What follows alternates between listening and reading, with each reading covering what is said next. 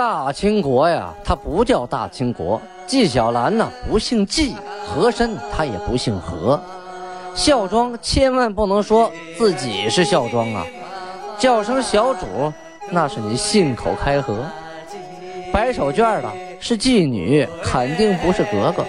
今天呀，就听俊贝勒讲一段清朝历史正说的《清通鉴》。听众朋友们，大家好。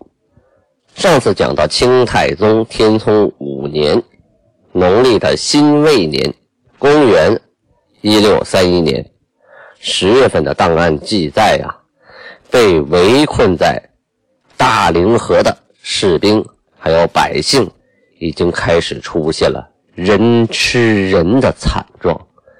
围困了几个月呀，啊，没有粮食，没有吃的，人饿呀，出于本能。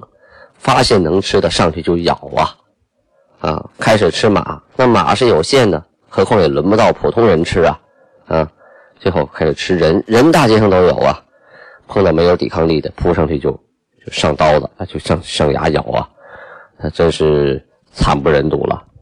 皇太极在这个时候呢，给祖大寿写了几封信，其中一封信啊，里面是这样说的。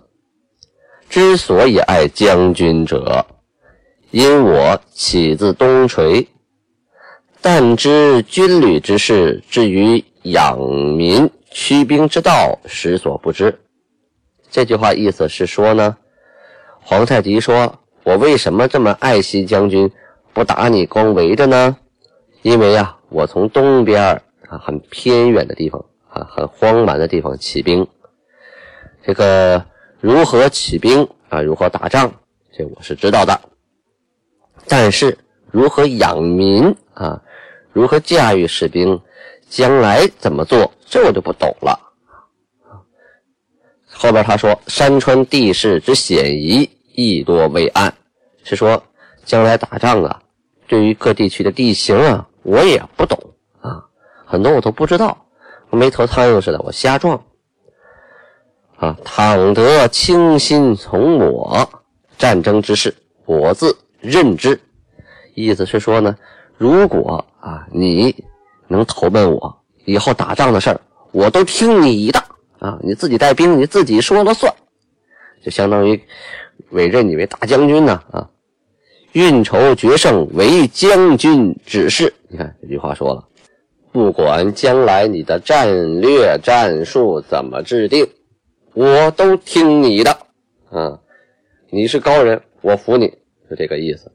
休戚与共，富贵同享，此朕之愿也啊。但是我觉得哈，呃，这意思都对。至于这个朕之愿也，是否皇太极那个时候已经称朕了啊？这个我不敢说。呃，因为这个时候他还是叫金国，他还没有称皇帝啊。只有一个皇帝才可以称朕，啊，他还没有建立一个大的王朝。但是呢，汉官呢给翻译他的文章。至于满文，这没有“朕”这个词，哈，满文里就一个我，我呢就是 b b 撒哈，就是我知道了，他不会有个“朕”这个词儿，这是汉语里头造出来的，啊，表示皇帝孤家寡人这么一个词儿。所以这个后期写史书的加上了个“朕”。还是最早期他给他写的信就是朕，这个我无法考证啊，无法认定。姑且咱就先这么说啊，档案这么记载的，不管是后人写的还是怎么着的，先这么来。皇太极的一番倾慕之心呐，跃然纸上啊。然而祖大寿看完之后是不为所动啊。后来呢，金军呢，常山大败明军。把祖大寿的这个援军的念头啊，彻底打消了，没有援军了，你的援军全被我打没了。嗯，皇太极呢，又屡次致书相招啊，就是一封接一封。你说你的援军也没了，你再守下去就是等死啊，是吧？与其等死，那你还不如投奔我。再有了，你一个人啊，死了就死了，你下边那么多将士，那么多百姓。都让他们这么饿死吗？那你太残忍了啊！晓之以情，动之以理呀。同时啊，皇太极自己写信还不算，他让手底下所有的已经投奔他的明朝将领啊，就以前投降过的啊，现在跟他干的以前的明朝将领，通通都写信啊，一人一封，一人一封，各自说自己的投降过来以后的好处啊，说明朝怎么怎么对我不好啊，劝你怎么怎么怎么怎么着啊，识时务为俊杰，大概这些话吧。因为这些人本身都是。说汉语的比较好沟通啊，说白了呀，这就是皇太极的心理战啊，轮番的劝降。你要是不降，我老在这围着，我也累呀，是吧？大部队人吃马喂的，在这耗着。如果硬打，肯定得死人；不硬打，在这耗着，也是伤筋动骨啊啊，浪费粮食啊。万一国家这个时候其他的地方出点什么问题，我不就得撤军了吗？前面不就白围了吗？啊，所以早点啊把这个城解决掉，啊还不伤一兵一卒，这是，哎不战而屈人之兵啊，兵不血刃的兵家最高境界了啊！这么多人啊轮番的劝降，然而呢，这个祖大寿啊仍然是咬牙硬挺，不为所动。到了十月底的时候啊，这个城已经被围了两个多月了，确实是。弹尽粮绝，而且是粮绝心尽。这个心呐，指的是连烧火的柴火都没了。这个时候，就算你有块肉啊，你有一块人肉，你想把它煮了吃或者烤着吃，你得先去掰那桌子腿、凳子腿去点啊，再点这柴房粮了，没什么能着的东西，全都烧光用光了。您想啊，一个刚刚建好的城。两万多人呢，里边也没做好应急的储备，这些人都要张嘴吃东西啊，啊，都得生火做饭呢。这么一折腾，还剩什么了？什么都不剩了，就差把这个武器的枪杆子、刀把子都烧了。当兵的呀，饿呀，饿，可他手里没粮食，没没肉吃啊，怎么办呢？哎，他就看见手里这把刀了，有刀。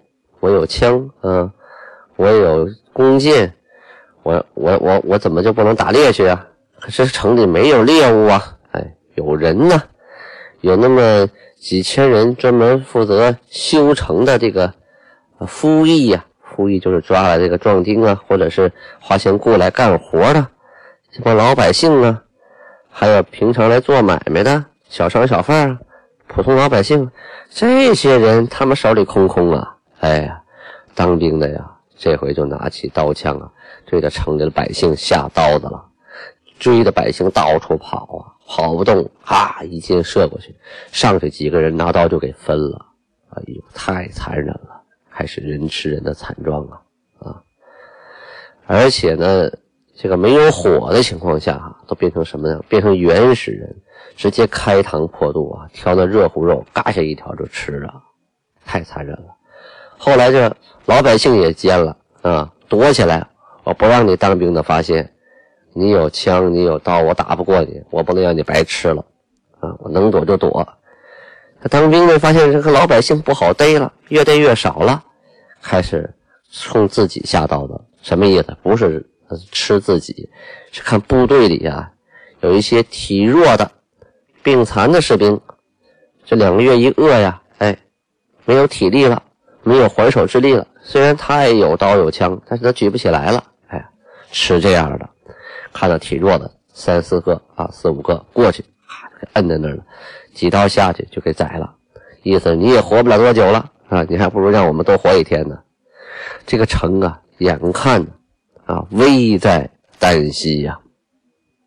而此时呢，金军啊在城外修筑的壕沟。还有围墙啊，还有陷坑等等等等的，围困的设施啊是更加坚利啊，更加不可摧呀。这个祖大寿这些人呢，多次研究我们怎么突围呢？可是派人去一侦查呀，这哪也出不去，出去就是个死啊啊！你想跑出一个人，想跑出一个鸟都难呐。可是守吧。这个城，你外无救兵，内无储粮啊，什么意思？嗯，外边没人来解救我，我里边没有吃的呀，我手我得人得吃东西，没有劲儿，我拿什么手啊？最后啊，祖大寿等人呐，真的是力竭计穷啊，既没有力量，也没有主意喽，没招了，万般无奈之下啊，率领着诸将官准备投降金军。投降皇太极啊！但是这里边有一个刚直不阿之人，叫何可刚。咱们在前文书多次的提到过这个人，他是一员副将啊。他呀是宁死我也不当啊叛徒，就是我坚决的向明朝尽忠，我不同意，我们宁可出去拼死，拼一个够本拼俩我。赚一个，我不当这个叛徒。这个祖大寿一想，这个人在里头搅和，我们也没法顺利投诚啊。关键是你想死，那城里这么多人，他不想死啊。于是啊，把这个何可刚啊下令捆了，绑起来了，命两个人啊押着何可刚出城，到了金军的战壕前边啊，朱将官举起大刀，对着何可刚的脑袋。就说了，这个何可刚啊，他不同意我们投诚啊，一直拦着我们，所以我们拖到现在。现在我把他给抓起来了啊，一是我们的这个呃忠心啊。手起刀落，这个时候啊，何可刚啊往那一跪，是颜色不变，也不发一言，含笑而死啊。什么意思？就是他尽忠了，心里明白啊，我宁死我不当这个。呃，不当叛徒，但是他也明白大家为什么杀他，他留下了忠义之名，啊，这些人呢留下了一条命啊，所以他含笑而死，没有什么就是想不开的啊，没有什么怨恨，也没有骂谁。可这个时候啊，城内老百姓啊，都饿的都眼都蓝了，听说要出去杀人，哎呦，都跟在后边，乌溜乌溜的，胆大的跟了好几个。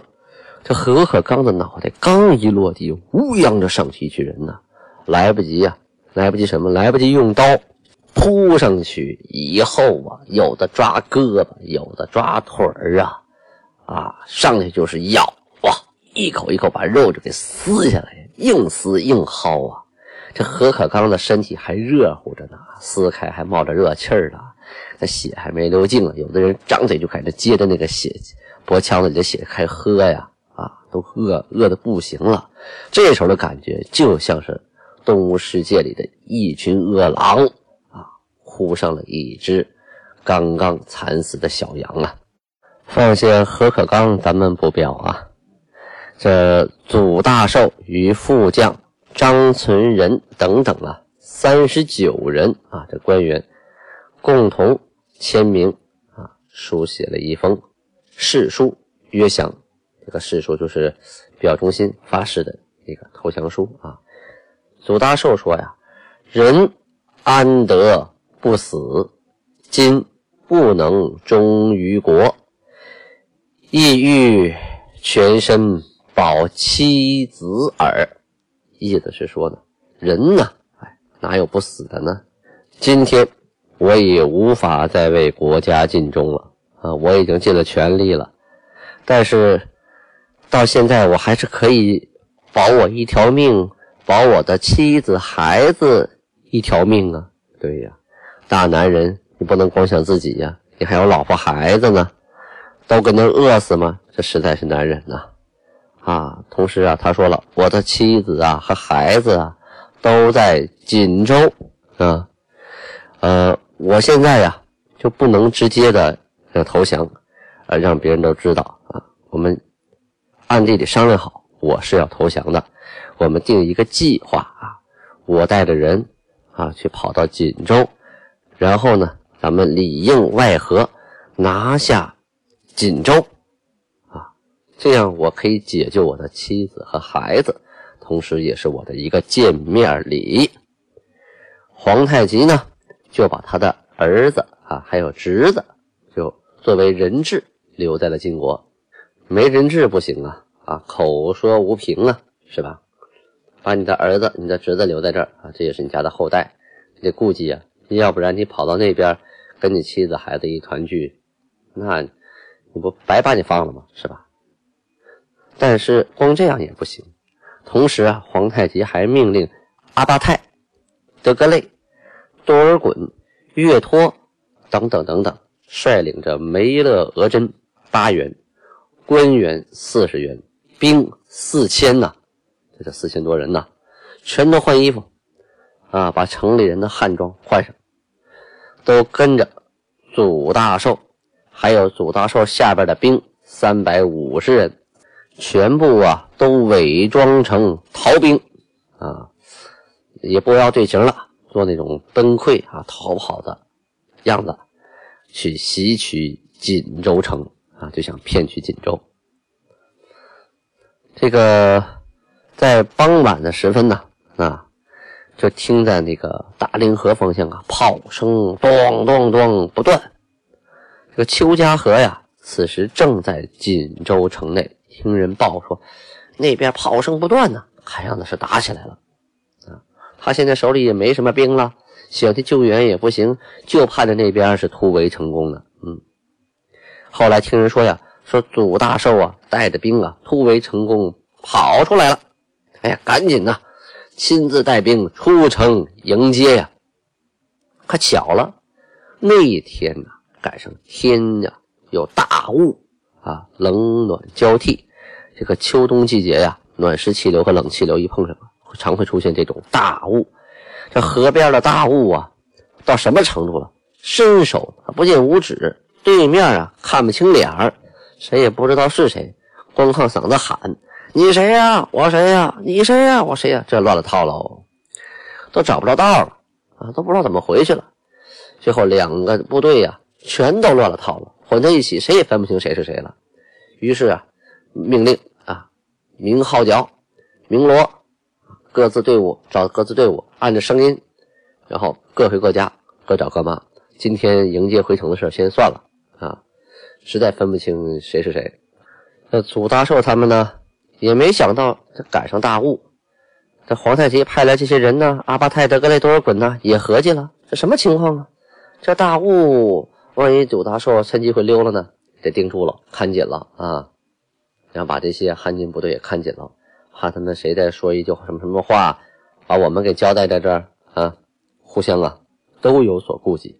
但其实啊，这就是一个自然现象，也不是谁造出来的雾。这赶巧了，大家呀只能等。嗯，对方也不不迎接我们了，也撤了啊！我们就等吧。这雾总有散的时候啊。到了第二天天明啊，太阳一出来，这个雾啊，慢慢的啊，随着气温的升高就散去了。这些人到了城下，哎，还是被这个锦州城啊迎进了城内。这场战斗啊，就是围剿大凌河城的战斗，到此就算是告一段落了啊。金军呢是大获全胜，围点打援的策略呀，是相当的好用啊。首先呢，金军呢得力于这个红衣大炮啊，因为大凌河呀这个城原来呀它就有一个基础而且旁边啊住了很多的小台子，这个台子有多少？史料记载有一百多个啊，各种的像小碉堡一样，一个接一个的，互相都有照应。你往城中一冲啊，这台子里的兵连枪带炮的。啊，带弓箭的，带人呢，往外一冲，这确实顾不过来。嗯，就靠这红衣大炮啊，对着这个台子咚咚咚，先把这个子章台，这台叫子章啊，几炮给轰轰塌了。轰塌之后啊，周围的各台听到信儿啊，或降或逃，就是没打，要么跑了，要么投降了。如果这一百多个台子都坚守着，那对金军来说也是很难啃的一个骨头啊！它像打蛇一样，你打头尾来，打尾头来，打中间头尾都来啊！它互相有照应，也挺麻烦。再何况这些台修的都很坚固，就跟碉堡一样，你不好攻击呀。你躲在里边不出来，有吃有喝的，很讨厌啊！就平白无故多了一百多个小城，全靠这红衣大炮啊，一炮就解决问题了。同时呢，金军还得到了这个台子里的粮许啊，这粮许啊，就是就是过去指这个马吃的粮食啊，人吃的粮食啊，还有备战用的粮食啊，好多。这当兵的和马都有的吃了啊，不缺粮草，那就踏踏实实在外边围着呗，天天吃饱了喝得了，往城里望望风景啊，没啥事干，所以啊，才能围这个大凌河两个多月啊，一点都不着急，一兵一卒未费就得了这座城。皇太极呀，以大凌河，就是把大凌河缴获的大小的火炮多少？统计起来是三千五百位呀，就大凌河城上的炮就三千五百多位啊，大大小小哈，并把鸟枪、还有火药、还有铅子儿，为什么这些东西都留下了？嗯，因为它都不能吃，也不能烧火，嗯，所以都留下了，都在火药库里头了，都被皇太极缴获了。缴获这些东西之后啊，都交给了副总兵官童养性管理。自此呢，每次出兵啊，部队都带着红衣大炮。至于那座危在旦夕而不自知的锦州城，到底如何了呢？咱们下次接着说。